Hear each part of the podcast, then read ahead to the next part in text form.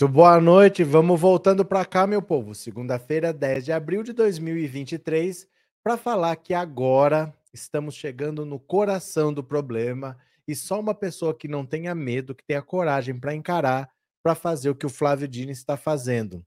A Polícia Federal vai começar a tomar o depoimento de 80, 80 militares envolvidos no 8 de janeiro militares que deveriam participar da guarda presidencial, militares que estavam envolvidos na organização da proteção aos três poderes, militares que participaram de tudo que aconteceu, vão ter que prestar declarações à justiça, sim. Eles vão explicar para a sociedade qual era a função deles, o que eles fizeram, o que eles viram, o que eles não fizeram, por que não fizeram, por que fizeram, de que maneira fizeram, e são 80 depoimentos achar que todo mundo vai dar a mesma versão de tudo, alguém vai falar o que não deve, alguém vai falar alguma coisa que vai sobrar para alguém poderoso. É desde o final da ditadura militar em 85, nada tão grande aconteceu os militares serem colocados para dar esclarecimentos para a sociedade brasileira de suas atitudes. E o Flávio Dino está fazendo isso. O Alexandre de Moraes já tinha falado que os militares seriam julgados pelo STF, não pelo STM, pelo Superior Tribunal Militar, porque a justiça militar envolve crimes militares e não crimes de militares. Um crime comum cometido por um militar é julgado pela justiça comum. Se for um crime militar, como a lei descreve como os crimes. Vocês sabiam que na justiça militar brasileira existe pena de morte? Pois é, para nós não existe pena de morte, mas para a justiça militar tem, em casos de deserção, em caso de traição durante uma guerra, na lei brasileira existe pena de morte. Então, crimes militares são julgados pela justiça militar e não crimes de militares. Crimes de militares são julgados pela justiça comum e o Flávio Dino está botando 80 deles para dar explicações e eu acho é muito pouco. Vocês vêm comigo? Quem está aqui pela primeira vez, se inscreva no canal. Quem já foi inscrito, mande um super chat, um super sticker, torne-se membro. A gente precisa de membros, viu, gente? Tem muito pouca gente se tornando membro. O YouTube leva muito em consideração quantos membros um canal tem. Raimundo, obrigado pela consideração, obrigado pela confiança e seja bem-vindo, viu, Raimundo? Obrigado por se tornar membro. Então, bora, vem aqui comigo. Vamos ver aqui juntos o que está acontecendo. Olha só. PF intima general do Planalto e 80 militares para depor sobre o 8 de janeiro.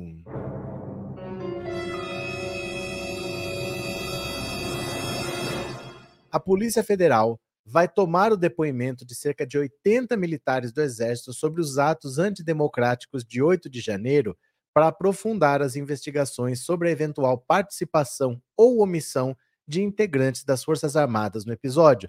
Dentre eles, olha só, estão o general Gustavo Henrique Dutra Menezes, que chefiou o Comando Militar do Planalto, e o tenente-coronel Jorge Fernandes da Hora, que comandou o batalhão da Guarda Presidencial. A PF já expediu as intimações para que eles sejam ouvidos na próxima quarta-feira. A corporação vai montar uma força-tarefa para conseguir tomar todos os depoimentos. Trata-se de uma das maiores investigações penais sobre militares desde a redemocratização. Os militares entraram na mira da PF após o ministro do Supremo, Alexandre de Moraes, ter autorizado que eles fossem investigados na justiça comum, em vez de na justiça militar. Os intimados atuaram no batalhão da Guarda Presidencial e no Gabinete de Segurança Institucional. Uma das linhas da investigação é se houve falha desses órgãos que permitiram a invasão e a depredação dos palácios do Planalto no dia 8 de janeiro. Com isso, a PF levantou dados sobre os militares que atuaram em funções de comando nesses órgãos e que poderiam ter conhecimento sobre os fatos do 8 de janeiro. O general Dutra, por exemplo, chegou ao comando militar do Planalto no dia é, em abril de 2022, ainda durante o governo Bolsonaro, e foi inicialmente mantido no posto durante o início da gestão do presidente Lula. Após o 8 de janeiro, entretanto, ele acabou sendo retirado do posto. O ex-procurador-geral da República, Cláudio Fonteles, avalia que se trata de uma das maiores investigações envolvendo militares desde a redemocratização, até pela dimensão dos fatos investigados, e diz que essa apuração é altamente sadia para a democracia. O caso envolveu uma quantidade enorme de pessoas e órgãos militares que, em tese, teriam que zelar pela integridade física e material do local. Na democracia, não há ninguém acima de qualquer suspeita. É um regime em que você investiga todos os fatos acontecidos, completou Fonteles, que comandou a PGR entre 2003 e 2005. Então, os militares, sim, vão ter que sentar para dar esclarecimentos, eles vão ter que explicar o que fizeram, o que não fizeram, por que fizeram, por que não fizeram.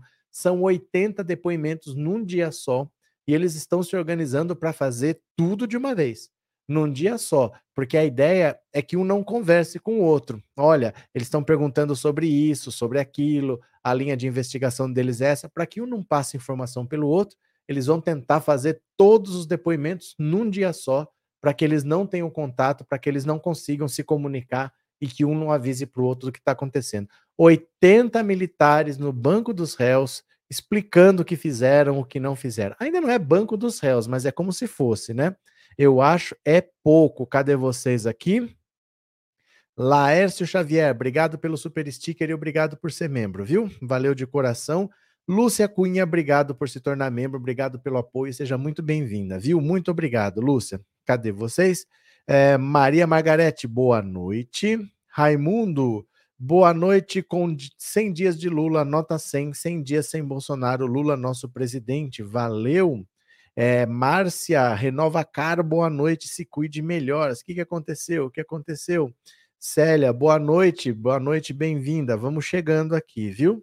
É, Regina, sem anistia, todos terão que responder pelos seus atos, com certeza. Só existe tentativa de golpe agora porque no final da ditadura em 85 ficou por isso mesmo mataram, torturaram, desapareceram com pessoas e não foram julgados pelos crimes que aconteceram. Aí agora eles acham que é assim, quando eles quiserem, eles fazem de novo, porque não dá nada. Vou tomar o poder à força, não vai acontecer nada, por que, que eu não vou fazer? Então só existe o 8 de janeiro porque houve uma anistia, isso não pode acontecer, tem que responder pelo que fizeram sim, né? que mais? Marcela, boa noite, bem-vinda Marcela. Bora para mais uma, bora para mais uma. Ministério pede exclusão de mais de 400 contas do Twitter com hashtag sobre ataques a escolas. Eu falo para vocês que o Flávio Dino pega no breu. Flávio Dino não deixa barato, ó. O Ministério da Justiça e Segurança Pública informou no fim de semana que solicitou a exclusão de ao menos 431 contas do Twitter que veiculavam hashtags relacionadas aos ataques contra escolas de todo o país. Hashtags são palavras-chave ou termos associados a uma informação ou discussão que se deseja indexar de forma explícita em aplicativos como Twitter e Facebook, a, antecedidos pelo símbolo cerquilha. Cerquilha. Chama cerquilha. O balanço do dia 8 e 9 da Operação Escola Segura foram divulgados pelos ministros da Justiça, Flávio Dino, nas redes sociais.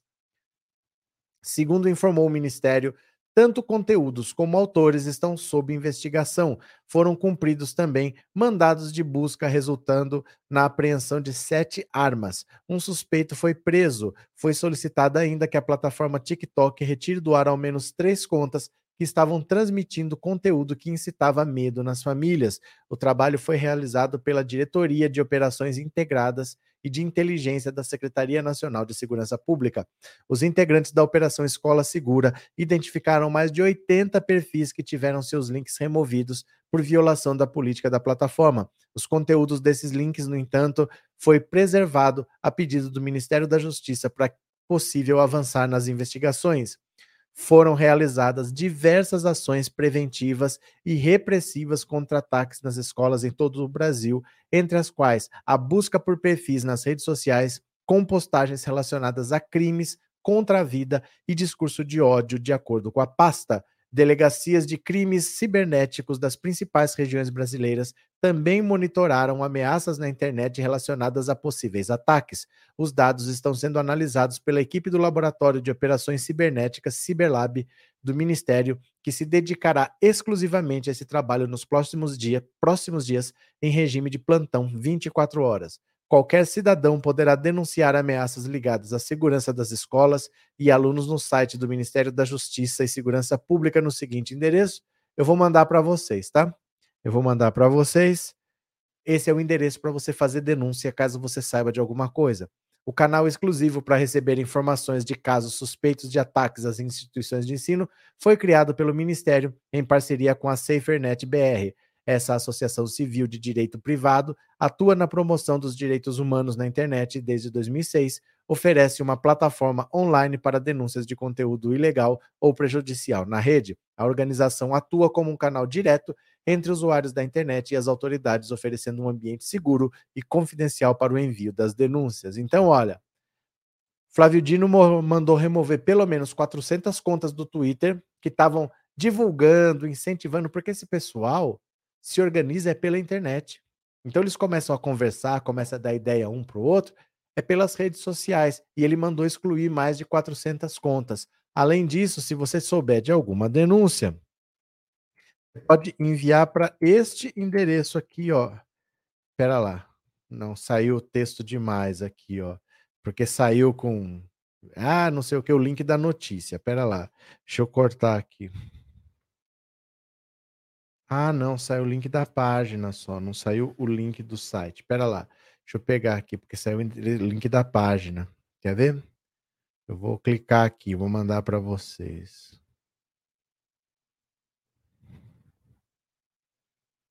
Pronto, deixa eu ver se agora vai. A mesma coisa. Espera lá.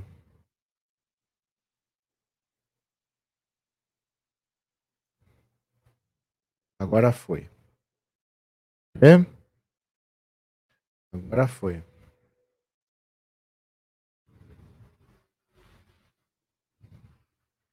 Aí, ó. Pronto. Esse é o endereço aí, ó. www.gov.br barra MJ, que é Ministério da Justiça, barra PT traço BR, português brasileiro, barra Escola Segura. É nesse link que você faz caso você saiba de alguma denúncia. Vai ser difícil você saber, essas coisas acontecem no submundo, não são coisas que todo mundo sabe, até porque se todo mundo soubesse, o Ministério da Justiça ia direto lá. Mas se você tiver alguma informação, se você sabe de algum conteúdo que você viu, que você achou que é ofensivo, que pode incentivar ou pode assustar as pessoas, você denuncia nesse link aí do Ministério da Justiça para escola segura, tá? Caso você queira ajudar, caso tenha condição de ajudar. Cadê vocês? É, Maria Aparecida, aqui hoje um monte de crianças não foram para a escola com medo. Pois é, triste isso, né? Margarida, boa noite a todos, adoro você. Obrigado, Margarida. Amélia Flávio Dini está colocando para quebrar, com certeza. Cadê? É, Lúcia, estou esperando o exército responder porque permitiu acampamentos em frente aos quartéis. Verdade também. Cadê quem mais? Tio Fresh, obrigado pelo super sticker e obrigado por ser membro, viu? Obrigado, tio Fresh. Uh, cadê quem mais? Inês, boa noite. Célia, boa noite. Pronto. Ministro Dino e Xandão estão botando bom. Parabéns, Maria Silva. Valeu. Cadê? É, Célia teve outro ataque em escola em Manaus, adolescente de 13. Isso aqui, outro aluno. Isso aí vai ter uma atuação muito firme do Ministério dos Direitos Humanos, do Ministério da Justiça, das secretarias de segurança pública dos estados. É uma operação bastante grande, mas se alguém tiver uma denúncia, tem esse link aí. O Flávio Dino está em cima, viu? Bora, continuemos.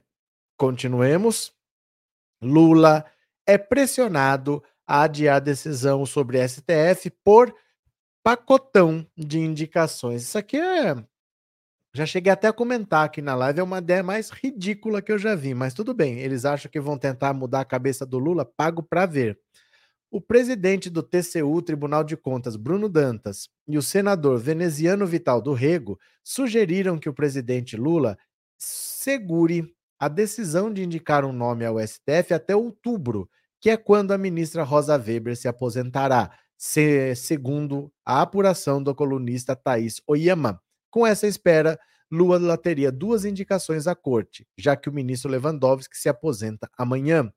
Esse pacote levado por Bruno Dantas e por Vital do Rego incluiria as duas vagas do STF, três vagas no STJ, duas vagas no TSE, e a vaga de Procurador-Geral da República. Para Dantas e Vital do Rego, que participaram do almoço com Lula, o nome de Zanin ficaria diluído em meio às indicações. O que eles alegam oficialmente? O argumento oficial é: olha, o Cristiano Zanin é seu preferido, mas como o senhor também sabe, ele foi seu advogado por muito tempo na Lava Jato, e isso é um elemento complicador. É difícil para o Senado aceitar isso. É um fator de desgaste para os senadores, pois passa pelo Senado a aprovação de qualquer indicação ao STF. Além disso, a pressão sobre Lula para indicar uma mulher negra à corte também seria diluída. Na versão deles, de quem apoia a sugestão, como Rodrigo Pacheco, isso ajudaria a diluir essa pressão, porque Lula não indicaria uma mulher para a primeira e segunda vaga para o STF, mas poderia indicar uma mulher para uma das vagas do STJ, por exemplo. O All News vai blá blá blá, pronto, acabou. Isso aqui, gente, é gente que está criando um problema onde não adianta nem mexer. O Lula vai indicar o Zanin e ponto final. Se ele não indicar, é porque ele não quer e não porque sugeriram. Ele vai fazer o que ele bem entender. Isso é uma escolha dele. Ele já pediu uma dica para o Lewandowski, ele ouviu, ele já ouviu outras pessoas, mas ele já se decidiu. A única coisa que pode mudar é a opinião dele. Ah, mas vai ser difícil, ele vai fazer o que ele quiser. Se ele quiser indicar o Zanin, ele vai indicar o Zanin. Se ele quiser deixar para depois, duvido que deixe. Porque no governo as coisas são assim. Se politicamente alguma coisa mudar, e pode mudar, porque a situação econômica do país é delicada, é delicada pelo que o Bolsonaro deixou, pode ser que politicamente mais para frente a situação esteja um pouco difícil. E aí, para aprovar o Zanin ou qualquer outro nome, seja mais enjoado. Então, já que tem que indicar agora, indica já, depois que se dane. O Senado nunca reprovou ninguém. Não reprovou o Marco Aurélio Melo, que era primo do Fernando Collor de Melo, era primo dele, ele indicou e passou. Então, por que, que agora vai implicar com o Zanin? Só existem dois critérios: é ter reputação ilibada que é completamente subjetivo, e ter notório saber jurídico. Nem diploma de direito é exigido. Não diz que não pode ser parente, não diz que não pode ter trabalhado, não diz nada. Tem que ter notório saber jurídico e reputação ilibada. O Zanin tem esses dois, se o Lula indicar, já era. O Lula não vai ouvir ninguém, não. Se ele decidiu, tá decidido, viu? Inês, a artista da live, Helena Maria, pediu que você, por favor, entre em contato com ela. Valeu! Obrigado, Inês, por avisar. Vou, vou entrar, viu, Helena? Manda uma mensagem no WhatsApp, viu? Manda aí que eu já acho. Fala, oi, eu sou Helena. Eu já que eu respondo para você. Tá, Helena? Obrigado. É Maria da Paz, boa noite, bem-vinda. Cadê que mais? Vitória Pureza, obrigado pelo super sticker, viu? Obrigado, obrigado por ser membro também. Cadê? Dino disse que não tem medo de ninguém, disse o Edivar. Cadê? Ah, Vanderluz, infelizmente, todos esses militares general que estão envolvidos no governo Bolsonaro têm que ser investigados e presos sim. Vai fazer o quê? Né? Vai fazer o quê? Viviane, não consigo viver sem tuas lives, obrigada. Eu que agradeço. Bom saber que você está aí, esteja sempre. Obrigado, viu? Cadê? É, Vanderluz, Zanini é o nosso ministro do STF. Valeu. Ana, poderia indicar, se não puder, o Zanin, que bote o taclador. Ana, você quer ver a desgraça? Já pensou o Lula indicando Tacla Duran para o STF? Essa foi boa. É, pode indicar, tem notório saber jurídico, é advogado. Gabriel, quando o Lula tem uma ideia na cabeça, é quase impossível mudar. Quero ver se eles vão apostar tanto no posto. É que assim, o Lula, ele ouve. Ele não é uma pessoa teimosa, ele não é uma pessoa que é fechada, ele ouve. Mas ele ouve quando ele está na fase de ouvir. Então, por exemplo, ele vai começar um governo. Ele não sabe como que vai ser a economia. Ele vai ouvir o Haddad, ele vai ouvir o pessoal do PT que é dessa área, ele vai fazer reuniões com as pessoas, com o empresário, ele vai ouvir todo mundo. Ele entendeu o problema, ele definiu uma estratégia, é aquilo lá, aí acabou. Então quem tinha que falar, tinha que ter falado lá atrás, quando ele estava elaborando o que ele fez. A partir do momento que decidiu, vai ser executado. Então o Lula ele é assim, ele ouve, de verdade, ele ouve, não é uma pessoa fechada, não é uma pessoa teimosa, mas se ele decidiu, tá decidido, gente. Não dá para ficar assim toda hora, ah, mas muda por causa disso. Não dá para contentar todo mundo. Então, se ele tem que descontentar alguém, que seja os outros, não ele. Ele vai fazer o que ele quer. Tá mais que certo, né? Abraço, Gabriel. Cadê? que mais? Cadê? Jones. Só em o Brasil se livrar de bolsonarismo, isso vale a pena os 100 dias. Valeu, Jones. Cadê? Expedito, quando será a indicação para o STF? Quando o Lula quiser. Quando o Lula quiser, porque o Lewandowski se aposenta amanhã. Então ele poderia já indicar.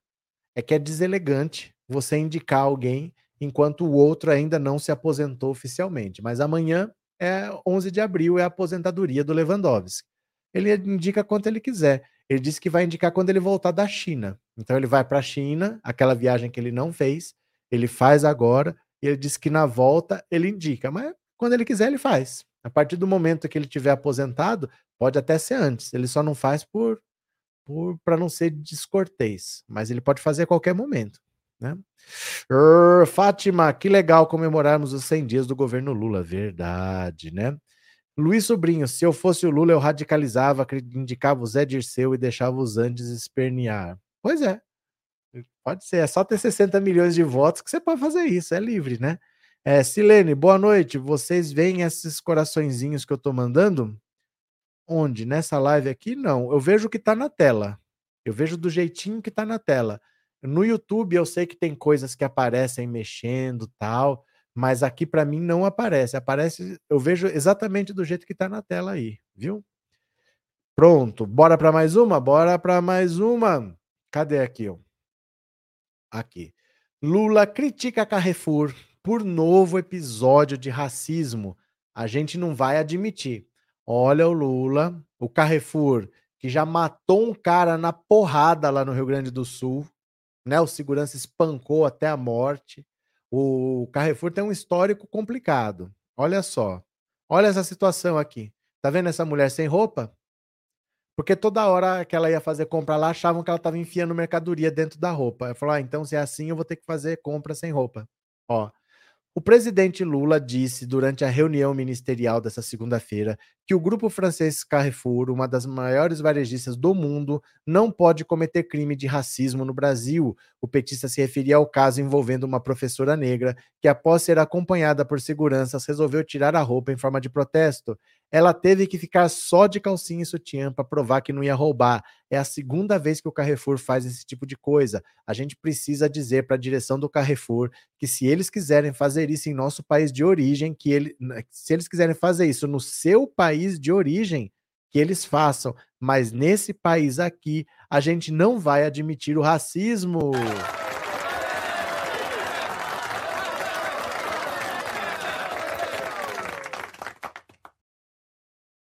O caso aconteceu em Curitiba na última sexta-feira no supermercado Atacadão, uma marca da rede Carrefour no Brasil. Em protesto, Isabel Oliveira, que também é atriz, ficou seminua dentro do supermercado após ser acompanhada pela segurança do local que aparentemente suspeitava que ela tentaria cometer algum furto. Após o ocorrido, a mulher disse que tomou a atitude para mostrar que não portava nenhum tipo de arma ou furtava qualquer produto. Isabel ressaltou que a atitude da segurança foi uma clara demonstração de racismo. A rede, contudo, nega. O grupo Carrefour teve que destinar 68 milhões de reais para o pagamento de mais de 800 bolsas de estudo e permanência das pessoas negras em instituições de ensino superior de todo o Brasil para reparar os danos morais coletivos como consequência da morte de João Alberto Silveira de Freitas, um homem negro que foi espancado em um supermercado da rede em Porto Alegre em 2020. A concessão de bolsas foi resultado de um termo de ajustamento de conduta fechado com o Carrefour, os Ministérios Públicos Federal e do Rio Grande do Sul e as defensorias do Estado e da União. Então, olha, quem já passou por esse tipo de situação sabe. Às vezes você entra, o o segurança começa a te acompanhar, às vezes você mesmo tem receio de pegar alguma coisa e você vai assim, ó, você pega alguma coisa na prateleira, pega assim bem longe do corpo, né? Meio que vira para um lado, para o outro, para todo mundo ver assim que você não está escondendo, não tá fazendo nada e põe de volta. Você não tem aquele impulso de pegar e olhar assim. Porque se você trouxer para dentro do seu corpo, vão achar que você está roubando. Então, quem já passou por isso sabe sabe com quem acontece e sabe por que que acontece. Eu vou mostrar o vídeo dela lá no Carrefour para vocês verem a situação. Que vergonha! O vídeo está postado no Instagram, então me siga lá, porque você me seguindo você já viu antes, tá? Vou compartilhar aqui a tela, ó, vamos ver juntos esse vídeo. É inacreditável que o quanto o Brasil é um país racista. Olha só aqui a cena, ó. Tá aqui pensando auto insta, vejam aqui comigo, olha. Acho que sim. Sim. Tudo bem, tudo mais ou menos. Agora que eu tô nua, bem. Porque quando eu vim vestida, eu tava com segurança atrás de mim. Aí eu voltei, agora nua, para garantir que eu vou levar a latinha de leite para minha bebê e não estou roubando nada. Então, é um ato. Não devia nem comprar, né? Porque acho que o mercado que trata os nossos corpos como uma ameaça, não deveria nem ter nosso, nosso, nosso suado dinheiro. Mas faço questão de voltar para pagar a lata de leite que eu estava comprando antes de ser perseguida pela segurança e vim em ato de repúdio nua, que é para poder ter o direito de ser tratada com dignidade. Mas também é a logo do mercado, sabe? Para todo mundo saber que é assim no atacadão, que é assim que os nossos corpos são tratados. Que tal? É, gente, o Brasil é um país extremamente racista. As pessoas não são tratadas iguais, as pessoas são tratadas diferentes, são julgadas sim. E se você é preto e entra no mercado, o segurança cola para ver se você está roubando ou se você não está, o que, que você está aprontando. E se você for descalço, você não entra. Se você tiver uma cara mais branquinha, você pode ir descalço, pode ir com cachorro, que ninguém te para. O Brasil é assim. E o Lula falou que não vai aceitar essa empresa continuar fazendo ato de racismo, porque não é a primeira vez. Ele já disse que não vai aceitar. Vamos ver aqui? Letícia, sempre que quero pagar, quero pegar meus óculos dentro da minha bolsa no supermercado para ver o preço, vejo segurança se aproximando e me seguindo. Cadê? É, Jander, isso faz parte de gerenciar que não sabe de nada, que aparece se lascou. Pronto, cadê? Leonardo, o bolsonarismo só serviu para exaltar mais esses preconceitos. Marlene, no Pão de Açúcar, o segurança ficou até vermelho de tanto que ficou me observando no atendimento no autocaixa. É, cadê? Altelina, minha cunhada e meu filho já fizeram o mesmo na K. Acho que cortou, hein? Denício Capiroto indicou quem quis agora quando é Lula criou um caso. É. Porque esse Cássio Nunes Marques ninguém nem conhecia. Ninguém sabia de onde ele tirou. Acho que nem ele esperava, o Cássio Nunes Marques, viu? Tiago, eu já fui seguido em estabelecimento e eu não sou negro. Ninguém perguntou, então. O assunto não é esse. O assunto não é perseguições. O assunto é racismo. Então, se aconteceu com você e você não é negro, não interessa. Olha, deixa eu falar uma coisa para vocês assim. É, a gente tem que saber que nem tudo é sobre a gente, nem tudo é sobre o nosso umbigo. Às vezes a gente está discutindo questões sérias que causam a morte de pessoa. Então, se o caso não é seu, fica na sua que ninguém está falando de você. Às vezes o mundo não é sobre você. Às vezes o universo não está girando ao seu redor. Então, se esse caso com você não tem a ver com isso, guarde para você. Que saco, Tiago. Se liga. Não é sobre você, então. Fica na sua. Aprenda a ouvir e aprender que as pessoas passam por isso. Se você não passou por isso, porque você não é negro, as pessoas passam por isso e morrem por isso. Tenha pelo menos respeito de ouvir. Tá bom? Porque se não é com você que é racismo, então não é o caso, fica na tua, né? É, Danizete, eu trabalhei em supermercados em Moema, quem roubava mesmo eram as moradoras brancas e ricas, porque não acontece nada. Porque não acontece nada. Agora a gente não pode pisar lá que a gente é seguido e a gente é perseguido e a gente tem que dar explicação. Criança que sai para andar com bicicleta com a nota fiscal, porque algum policial pode querer saber se aquela bicicleta é roubada. Não é fácil, viu? Não é fácil. Cadê? Eu, Maria, que resposta para o Tiago não é sobre. Mas não é. Mas não é. Por que ele tá dando palpite, então? Se não é o caso dele, ué, que, então fica na sua. Eu não sei, as pessoas que não sofrem o racismo, elas não conseguem não ser protagonistas de uma história elas tentam diminuir a história das outras. Para você passa por aquilo, não é com elas, mas elas querem dar pitaco. É, é inacreditável isso, né? Agora vem uma explicação de que não era isso. Quer ver? Daqui a pouco vem uma explicação de que não era isso. Quem me conhece sabe. Célia, sempre é o Carrefour causando cenas horrendas de racismo. Continuemos, continuemos, continuemos. Daqui a pouco veio o Thiago falar que não era isso, não. Ele queria falar outra coisa. Ai, ai. Cadê? Aqui, ó. Um varão, diz Bolsonaro ao saber que será avô mais uma vez. Mais um aqui, ó. ó mais um bolsonarista no mundo. O deputado federal Eduardo Bolsonaro postou um vídeo no YouTube em que surpreende a família com a notícia de que ele e a esposa Heloísa serão pais pela segunda vez. No vídeo, o ex-presidente se surpreende ao descobrir o sexo do bebê. É macho, um varão. No vídeo, Bolsonaro é surpreendido por um ovo de Páscoa entregue de presente. Michele Bolsonaro também recebeu um pacote e foi a primeira a reagir ao perceber que havia uma decoração de bebê. É um bebezinho, falou ao chamar a atenção de Bolsonaro. O ex-presidente percebe a decoração e questiona: vem mais um neném aí? O casal confirma e depois sinaliza que a decoração com o bebê de fralda é azul. Já sabe o sexo? Ó, oh, macho, é macho, mais um varão. No fim, Bolsonaro também diz: parabéns ao casal que se dedicou, trabalhou, se empenhou, suou, mesmo depois de casado. Bolsonaro é avô de quatro meninas: Luísa e Carolina, filhas de Flávio Bolsonaro, Júlia, filha de Carlos, e Georgia, primogênita de Eduardo. Olha, tem aquela história da tal filha do Carluxo lá nos Estados Unidos que ficou mal contada e não se tocou mais no assunto.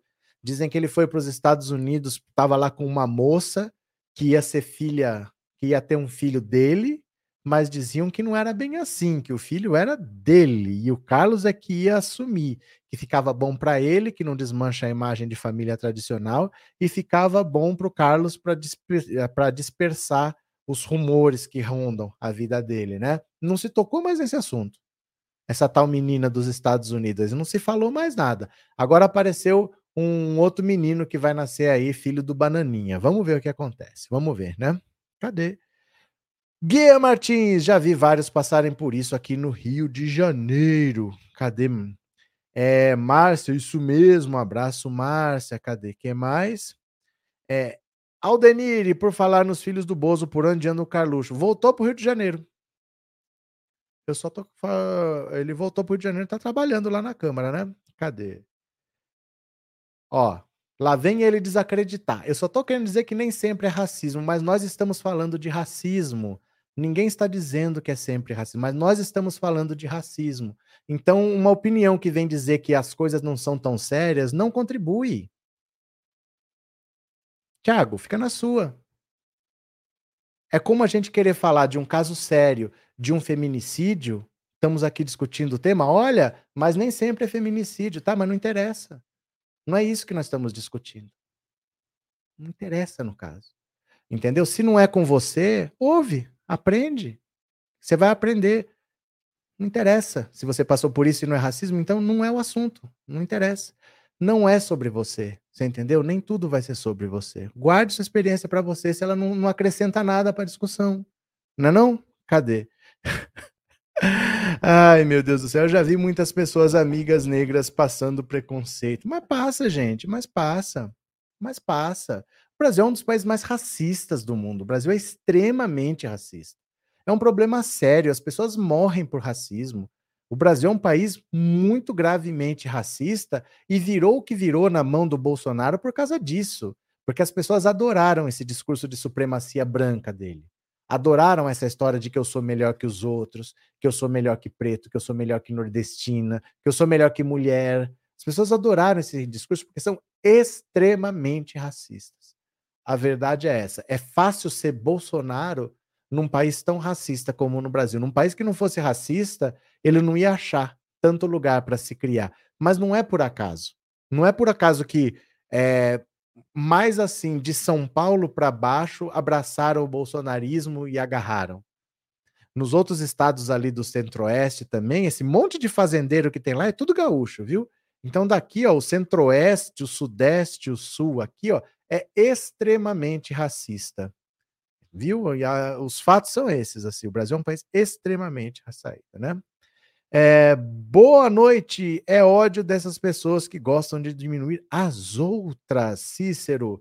Lourival, exagero acentuar muito racismo, até piora a situação. É verdade. Vamos fazer igual o Pelé, Lourival? A gente faz assim. O Pelé que falava: se eu fosse fazer alguma coisa, quando me xingavam, nenhum jogo terminava. É melhor ficar quieto. Pelé ficou quieto, diminuiu o racismo. Talvez se ele tivesse falado alguma coisa lá, as pessoas não estariam passando por isso hoje. Mas eu não posso ter essa opção de não falar, viu, Lorival? Porque se o racismo não pega em você, pega em mim. Então, se não é pela sua vida, é pela minha. Se você tem essa opção de não falar, você não fala, porque às vezes você não liga o que acontece com seu irmão, né? Mas eu preciso lutar pela minha filha, pela minha vida, pelos, pela minha família. Eu não tenho essa opção de não lutar. Tá? Se você tem, melhor para você. Se você tivesse solidariedade, mesmo não sendo sobre você, você queria lutar. Mas já que você não quer, fica à vontade. Não precisa. Não precisamos de quem não quer ajudar. Wellington, no Mediterrâneo caíram oito processos de lascívia e racismo. Como é é? No Mediterrâneo caíram oito processos de lascívia. O que quer dizer isso, Wellington? Cadê? Cadê? Ai, meu Deus do céu. Continuemos, continuemos. Cadê aqui? Aqui, pronto.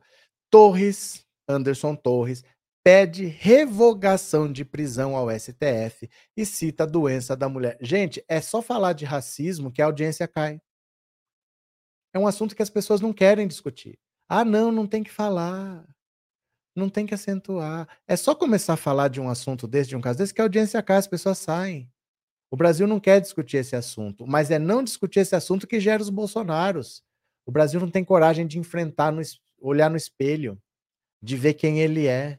O Brasil não discute esses, esses assuntos. É sempre assim, ah, mas é melhor não comentar, que isso só aumenta. É só falar que a audiência cai. É sempre assim. As pessoas, o Brasil não gosta de discutir o racismo. A raiz dos nossos problemas é o racismo. Foi ter escravidão por 400 anos nesse país. Não se iludam, viu?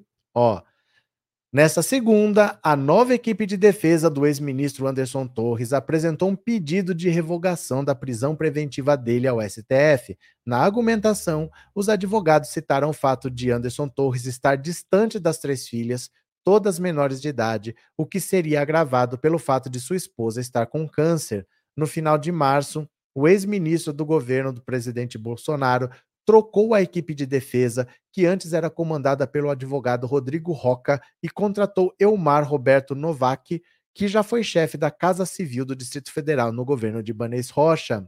O ministro já negou, ó, Torres está preso desde 14 de janeiro, após determinação de Alexandre de Moraes. O ministro já negou outro pedido de liberdade apresentado pela defesa de Torres. Em manifestação apresentada no Supremo, Novak ressalta que Torres tem três filhas, 9, 11 e 13 anos, e que é preciso respeitar o Estatuto da Criança e do Adolescente e a Convenção Americana sobre os Direitos Humanos, de forma a evitar que o poder público, sempre que possível, interfira no seio familiar, privando os filhos do convívio com os pais. O advogado afirmou que as filhas apresentaram prejuízo pela distância do pai, Após a decretação da custódia cautelar do requerente, suas filhas, infelizmente, passaram a receber acompanhamento psicológico com prejuízo de frequentarem regularmente a escola. Acresça-se a isso o fato da genitora do requerente estar tratando um câncer. No pedido também foi anexado um trecho de um relatório psicológico, conforme o jornal O Globo. Novak também fez acenos ao STF e elogiou a atuação da corte, especificamente de Moraes, na reação aos atos antidemocráticos de 8 de janeiro. O advogado escreveu que o ministro mostrou que a impunidade é algo inconcebível no Estado democrático de direito e que o tribunal agiu com a energia necessária que o momento exigia.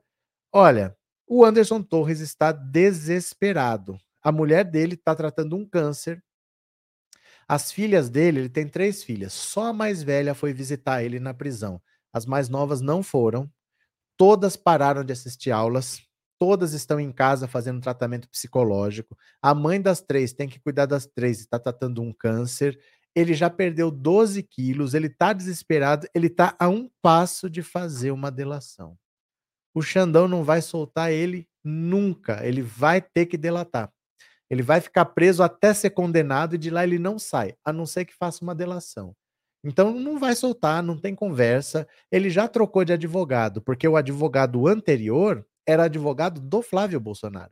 E por ser advogado da família, ele era contra fazer uma delação, porque se ele fosse delatar, ia delatar Jair Bolsonaro. Então, como esse advogado era contra, ele trocou de advogado.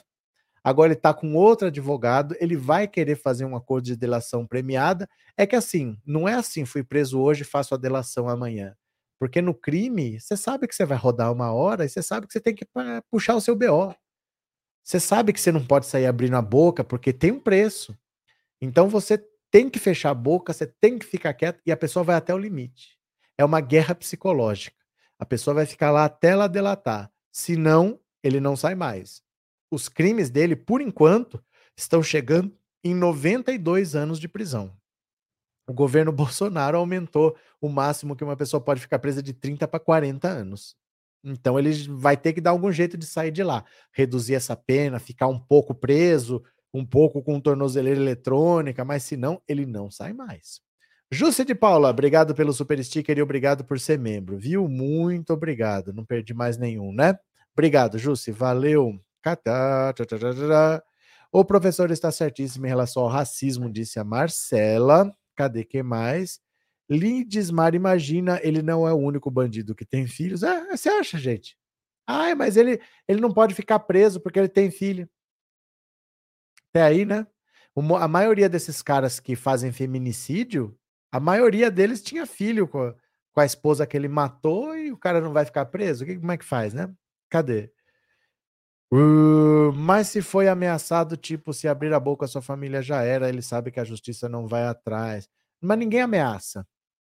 Você sabe. Ninguém ameaça. Não é uma questão de ameaçar. Ninguém é bobo de achar, ah, mas eu posso delatar. Ih, não posso delatar porque teve ameaça. Você está no crime. Você sabe. Se a casa caiu, puxa seu BO e fica quieto. Se não, vem consequência. Não precisa ser ameaçado. Isso aí é. Se você está no crime, você sabe onde você está, né? Você entrou porque você quis e você sabe que tem consequência. Todo mundo que está no crime sabe que uma hora a casa pode cair. Então eles eles sabem que vão ter que segurar o BO, né? Cadê? Uh, que pena das crianças, mas se pensasse antes de cometer um crime tão grave como o golpe de Estado. Ah, infelizmente não dá para fazer nada, não. Vai ter que ficar preso Pode ser que a pena diminua se ele fizer uma delação, mas ele vai cumprir o BO dele. Ele vai ser julgado, vai ser condenado, vai ficar preso. Isso daí não tem como fugir. Ai, as filhas estão tristes. Ah, vai fazer o quê? A vida é assim, a vida é injusta, né? Cadê? É, será que chega a 100 anos? Depende. Essa conta que eu falei de 92 anos é de janeiro. Não se sabia ainda de nada que veio depois de votação, impedir eleitor de votar, de viajar para lá para convencer o superintendente da Bahia de fazer os bloqueios, não se sabia de nada disso. Essa conta é de antes. Vamos ver, né? É, João de Brida, bandido não tem amigo, tem comparsa e logo, logo ele abre o bico. Ele vai ter que abrir o bico, porque ele vai ficar preso 92 anos para o Bolsonaro ficar livre. Ninguém vai fazer nada por ele, né? Cadê? Cadê? É, era a certeza da impunidade mais do que Torres rodou, mas, mas que do. É? Era a certeza da impunidade, mas que do Torres rodou, abandonaram ele. É que assim, ninguém é por ninguém, não. O Bolsonaro abandona os aliados dele. Sempre. Ele abandonou todos, desde o Sérgio Moro, até o Daniel Silveira, até o Roberto Jefferson. O Roberto Jefferson tem problema de saúde, tem idade, tá abandonado lá em Mangu. Está respondendo por quatro tentativas de homicídio. Ele não vai fazer nada. Ele abandona os aliados. O Anderson Torres é mais um, né? Ele que resolveu apoiar. Gente, o cara entra no crime. Não é que ele entrou no crime porque ele estava com fome e precisava comer. Ele entrou no crime para dar um golpe de Estado, né? É, Andressa, aqui de Roma, Itália, todos têm que ser presos. Valeu, Andressa. Cadê? Rafael, não tem nem três meses que ele está preso, já está assim. Tá acostumado com mordomia, acostumar com o bom é fácil, né? Acostumar com o ruim é difícil. Cadê? Ivan, o Anderson pegando uma pena alta pode ser indultado numa volta da direita ao poder. Ivan, essa per... essas perguntas não fazem sentido. É aquele tipo de pergunta que é como se fosse assim: é, se a minha avó tivesse rodas, ela seria um bonde? É porque você está querendo saber se uma pena grande, se passar por esses governos, aí um dia a direita volta é muito ser e é muito tempo. Não, não, não faz sentido você estar tá preocupado com isso. Porque ele ainda tem que ser julgado, ele tem que ser condenado, ele pode ser absolvido de repente. É muito tempo por um julgamento que nem aconteceu. Não, não faz sentido esse tipo de dúvida, você entendeu? Eu entendi qual é a sua dúvida. Mas, assim, se eu começar a correr de kart hoje, será que daqui 10 anos eu não posso ter um título de Fórmula 1 caçado? Porque tem muita coisa para acontecer ainda. Ele não foi nem julgado. Ele pode ser absolvido. Ou ele pode ser condenado a uma pena pequena. Ele pode a pena pode ser só multa. Um monte de coisa pode acontecer para eu imaginar que um governo Lula, normalmente quem está no presidência se candidata se reelege, mas um dia a direita volta, será que pode indultar? O indulto pode ser concedido a qualquer pessoa, só que nunca foi concedido antes. Você entende? Nunca foi concedido antes. Do jeito que o, o Bolsonaro fez com o Daniel Silveira, nunca ninguém fez. Pode ser dado a qualquer pessoa? Pode, mas nunca ninguém fez. O que a gente vai falar? É tão aberta essa pergunta, é tanta possibilidade, tanto tempo, que não, não dá para a gente pensar. Não dá para a gente pensar, sabe? É, se o Elon Musk conseguir mandar duas mil pessoas para Marte, será que não pode ser que alguma. É muito aberto. Você entendeu? É muito para frente, porque ele nem condenado foi. A gente nem sabe qual é a pena. Tem no mínimo quatro anos de governo Lula, que podem ser oito, que podem ser doze. Ninguém sabe quem seria esse governo de direita. E se não for um governo de direita? E se for um. Não é o Lula, o Lula perde para o Boulos e entra um, outro governo de esquerda que não é do PT. É tudo tão aberto. Não leva mal. Eu entendi a sua pergunta, mas é tão aberto que não dá para responder. Viu? Gil, super sticker, obrigado por ser membro. Valeu, cadê que mais? O Bolsonaro chora muito, então estou achando que vai delatar sim. É porque não tem opção. A não ser que ele queira se sacrificar pelo Bolsonaro. A não ser que ele fale assim: eu vou ficar preso aqui para sempre, mas não vou entregar o Bolsonaro de jeito nenhum. Se ele quiser fazer isso, tudo bem. Mas ele só vai se ferrar sozinho. Não tem por que ele se ferrar sozinho. Joga lá, né? Cadê? ah, lá, lá. E Tan se meteu com o Bozo, então aguenta. É isso. Neto, Lula para o bem. Por 100 dias só tem cuidado com a milícia. Cadê que mais? Jup. Lourdes, Piu Piu tem que pagar pelo que fez. Ele tem crime ambiental nessa conta. Nossa, gente, ele tem os passarinhos dele lá. Tem passarinho que sumiu. Tem passarinho que estava com a pata quebrada e eles quebram a pata para tirar o anel de identificação. Tem passarinho que estava lá que ninguém sabia que passarinho que era aquele, porque não tinha registro. Tinha três vezes mais passarinho do que tinha autorização para ter. Tá cheio de crime. Tá cheio de crime, né? É, Paulo Silva, por que ele não na pensou na família antes de cometer crime? Eles pensam, mas eles compram. Eles pensam, ah, eu tenho família tal, mas eu vou me arriscar. Eles compram o risco. Só que a casa caiu. Agora que a casa caiu, ele que segura o BO, né? Cadê? Lúcia, vai ver vai ver que não é negro, mas tem cara de pobre kkk, disse a Lúcia. É, Joselito, eu creio que o Lula vai bater de frente com o Campos Neto. É que o problema é como que você faz para esse cara se enquadrar. De algum jeito você tem que enquadrar esse cara, porque ele não pode ficar estrangulando o país desse jeito. Os empresários estão reclamando. Talvez venha por aí uma mudança, porque ele pode estar fazendo o que o Bolsonaro quer, mas ele não está fazendo o que quem tem dinheiro quer essa taxa alta de juros trava a economia, eu posso perder, mas eu tenho pouco. Você pode perder, mas você tem pouco. Agora, quem tem muito, perde muito. Então, talvez os empresários comecem a pressionar o Banco Central para mudar, e aí o dinheiro, o dinheiro tem que ser ouvido, né? O pobre pode não ser ouvido, o Lula pode não ser ouvido, mas o dinheiro sempre é ouvido. Então, talvez venha daí a ordem para baixar. Vamos ver o que acontece. Cadê? Roseli Lula nos quer nas ruas protestando contra os juros mais altos do universo. Então, pronto, cadê aqui? Quem mais? Olha, cartão corporativo. Dá uma olhada. Bolsonaro pagou sete refeições para cada segurança em oito horas de evento. Vocês entenderam?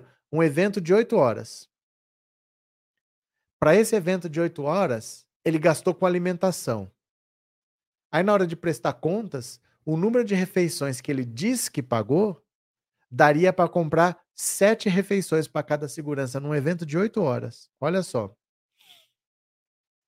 No dia 26 de outubro de 2021, o então presidente Jair Bolsonaro visitou um acampamento de imigrantes venezuelanos em Roraima pela segunda vez durante o seu mandato. Durante a visita, que durou cerca de oito horas, Bolsonaro fez uso do cartão corporativo da Presidência da República para realizar gastos no restaurante Sabor de Casa, totalizando R$ 109.266.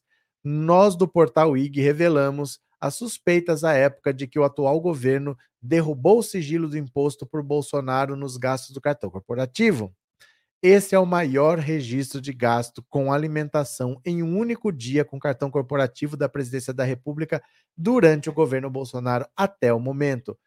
Conforme publicado, o cartão corporativo foi utilizado para a compra de 2.964 kits de alimentação destinado a 474 pessoas. Levando em conta a quantidade de kits de alimentação, o número de pessoas destacadas para a visita e o tempo do evento, é possível estimar que cada integrante recebeu um lanche a cada hora e 20 minutos, ou seis kits de lanche e uma marmita para cada segurança que trabalhou para Bolsonaro naquele dia. Os gastos foram registrados oficialmente e os responsáveis afirmaram em documentos oficiais que houve distribuição de alimentos para quase 500 agentes de segurança durante a visita. Desde que deixou a presidência da República no final do ano passado, o volume de gastos de Bolsonaro com o cartão corporativo tem sido objeto de destaque. Na última quarta, foi divulgado que o ex-presidente gastou 754 mil reais do cartão corporativo somente durante a campanha eleitoral de 2022 para bancar lanches. A equipe de segurança durante a visita ao estado incluiu agentes da Polícia Federal, Polícia Rodoviária Federal, da Polícia Militar, da Polícia Civil, do Corpo de Bombeiros, do Departamento de Trânsito de Roraima, do Serviço de Atendimento Móvel de Urgência, do, da Secretaria Municipal de Segurança Urbana e Trânsito, do Exército Brasileiro e da Casa Militar e da Força Nacional de Segurança. Então, vocês lembram? Esse dia aqui, ó, que foi o dia 26. Cadê aqui a data? Aqui, 26 de outubro de 2021 foi quando ele visitou um garimpo ilegal ele visitou um garimpo ilegal. Vocês querem ver, ó? Ó, copiar a data aqui. Ó.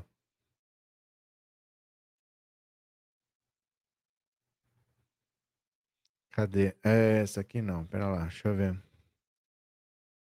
Ó. Bolsonaro, ó, 26 de outubro de 2021. Bolsonaro vai a Roraima cumprir a agenda presidencial. Olha aqui. O presidente cumpre a agenda em Roraima nesta terça. É a segunda visita de Bolsonaro ao estado. Bolsonaro desembarcou acompanhado de ministros da Defesa, Braga Neto, João Roma, também acompanharam o deputado federal Irã Gonçalves. Após a chegada, Bolsonaro seguiu para um abrigo da Operação Acolhida na capital. A força-tarefa é responsável pela recepção dos, dos migrantes venezuelanos no Brasil.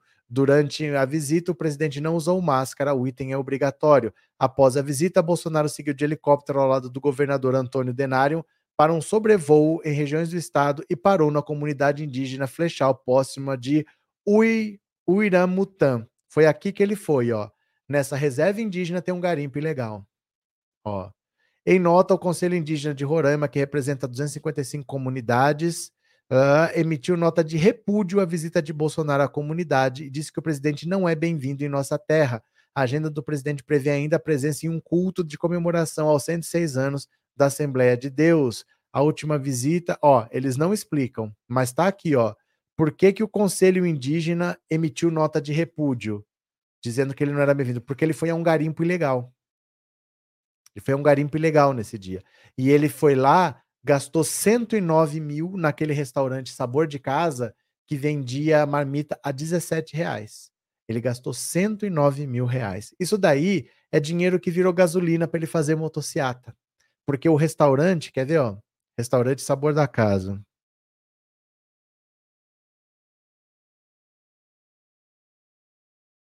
Restaurante Sabor da Casa.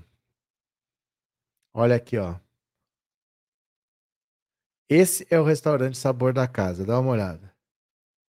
Esse restaurante sequer tem capacidade de fazer as marmitas que ele comprou. Ele não tem condição de fazer 3 mil marmitas num dia.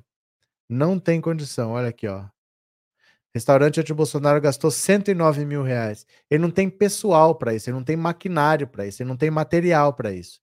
Isso aqui é dinheiro que ele passou o cartão, não recebeu nada e gastou em combustível para motociata tal. Custa 17 reais uma marmita. Nunca esse restaurante pode receber um pedido tão grande de 4 mil marmitas como o Bolsonaro disse que fez, né? Cadê? Uh, Joseildo, boa noite. Tô sentada, sentando a lenha no Bozo. Então, aí ele disse que aquilo lá não é dinheiro para motociata, que foi marmita para o segurança. Mas ele tinha 500 seguranças e foi tudo participado da motociata e 4 mil marmitas. Se você faz a divisão certinho, dá 7 marmitas por pessoa.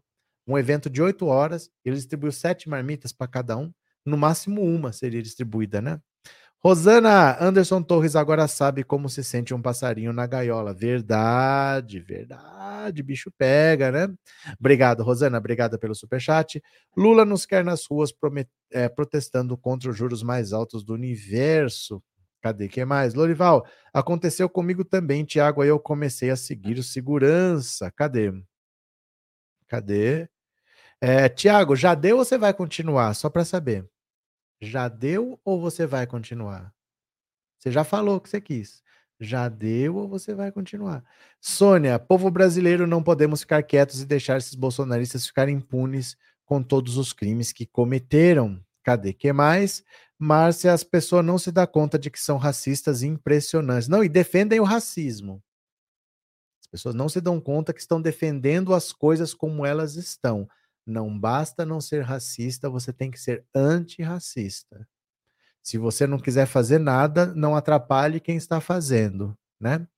Lourdes, muitos só têm uma refeição por dia, muita injustiça, mas muitos não, eles não receberam isso. Isso daí é dinheiro que não virou alimentação. Isso foi usado para combustível para motocicleta, porque você dá um dinheirinho para quem vai, você paga o combustível, de quem vai, ele gastou 109 mil reais, isso daí ele não gastou em marmita. Esse restaurante não tem condição de fornecer essas marmitas todas. É muita coisa, gente, para fornecer tanta refeição assim. Não é qualquer restaurante que fornece, né? Cadê? É, nossa, achei que a viagem seria de 23 horas, é muito longe. Não, o evento foi de 8 horas. O evento foi de 8 horas, né? Cadê? Marcelino, se não me engano, nas leis anticrime produzidas por Sérgio Moro, quando ministro da Justiça, a lei da delação premiada foi uma das poucas leis que foi vetada por Bolsonaro. Eu não sei, porque a lei da delação premiada está dentro da lei das organizações criminosas. Quem votou foi a Dilma. Foi a Dilma que votou. O que o Sérgio Moro queria e que não passou no Congresso é que as provas ilegais pudessem ser usadas para acusar alguém. Então, por exemplo, o Intercept conseguiu mensagens de, WhatsApp, de, de Telegram. Aquelas mensagens, se o Lula quisesse, ele poderia usar para se defender, independente de ser legais ou ilegais, mas não para acusar alguém. Porque se eu pudesse usar provas ilegais para acusar alguém, por exemplo, eu poderia entrar na sua casa, invadir legalmente, fazer pegar alguma coisa e usar aquilo para te agredir. Não adianta. Se você fizer alguma coisa ilegal, essa prova não pode ser usada para acusar ninguém. Ela pode ser usada para você se defender, porque a gente não quer um inocente indo para a cadeia. Então, mesmo que seja ilegal, não vamos mandar um inocente para a cadeia, mas para acusar ninguém não. E o Moro queria isso. Então ele poderia fazer grampo ilegal, ele poderia fazer o que fosse para usar prova ilegal para acusar alguém. E isso não passou, estava no pacote anticrime dele, que eu me lembro disso daí, né? Cadê? PCS, só um cara como Lula consegue lembrar e fazer algo pelo povo. Dionísia, Bolsonaro foi um tsunami que passou pelo Brasil. Verdade também. Olha, eu vou ver agora quem colaborou com o canal com o Pix. Se você colaborou com o Pix, eu vou ler a sua contribuição. Cadê? Eu vou ver a sua contribuição agora. Pix, Pix, Pix, Pix, Pix.